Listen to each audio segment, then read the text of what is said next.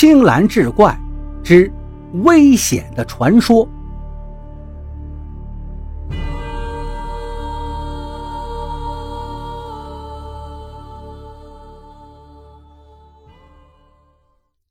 张宇是一位女侦探，协助警方破过不少案子，在圈子里小有名气。这天，当警察的好朋友小丽来找他。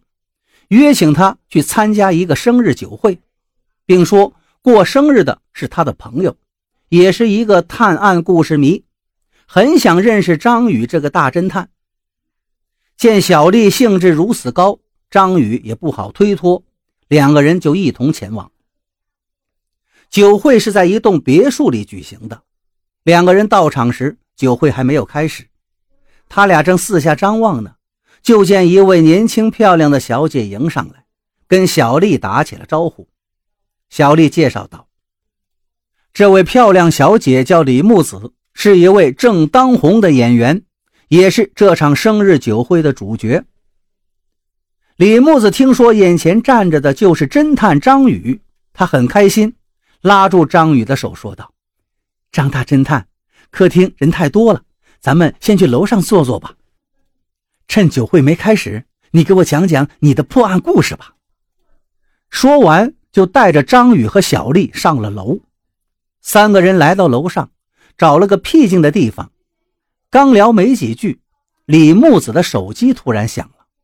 他接通电话，不耐烦地嗯了两声，然后把电话一挂，招呼张宇两个人道：“不好意思啊，化妆师让我去补个妆，我得失陪一下，要不……”你们先下楼等我，酒会一会儿就开始了。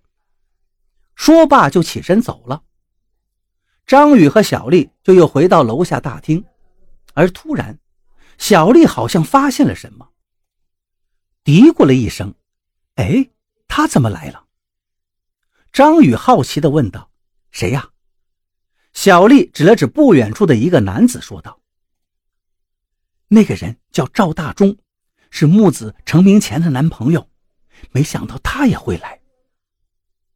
张宇就随口问小丽：“那两个人为什么分的手？”小丽却摇摇头，说自己也不太清楚，只是听说李木子脾气不是很好，两个人经常吵架。正说着呢，大厅中响起了音乐声，酒会开始了。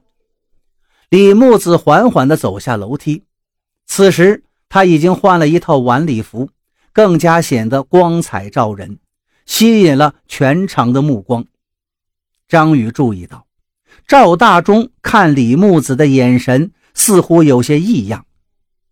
李木子走下楼，来到大厅里，一一接待来宾。而这时，张宇注意到李木子有个奇怪的动作，不时的用左手的食指去轻轻的触摸鼻子的右侧。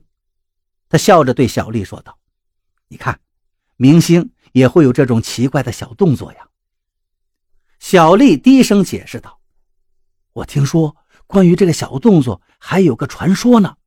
二战期间，有一对恋人被迫分离了，他们担心以后见面认不出对方来，于是就商量这个动作，这样不管两个人的外貌怎么改变，只要不时的做这个动作。”双方就能够相认了。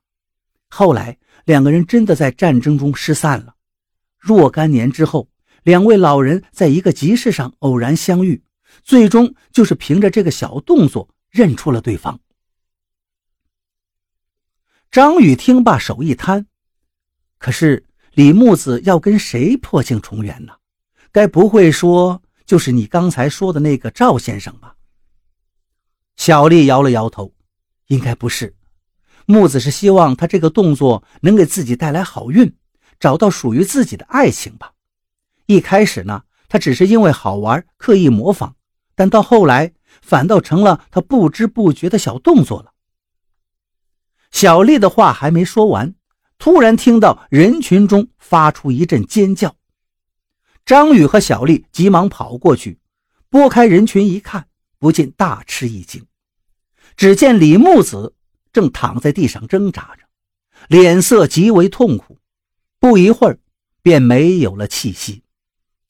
张宇立刻判断李木子是中毒身亡的。小丽马上拿起手机联系警署，张宇则站在台阶上，让大家不要乱动，以免破坏现场。他四下扫了一眼，发现有几个人的神色尤其慌张。过去一问才知道，李木子出事的时候，这几个人就在他的身边。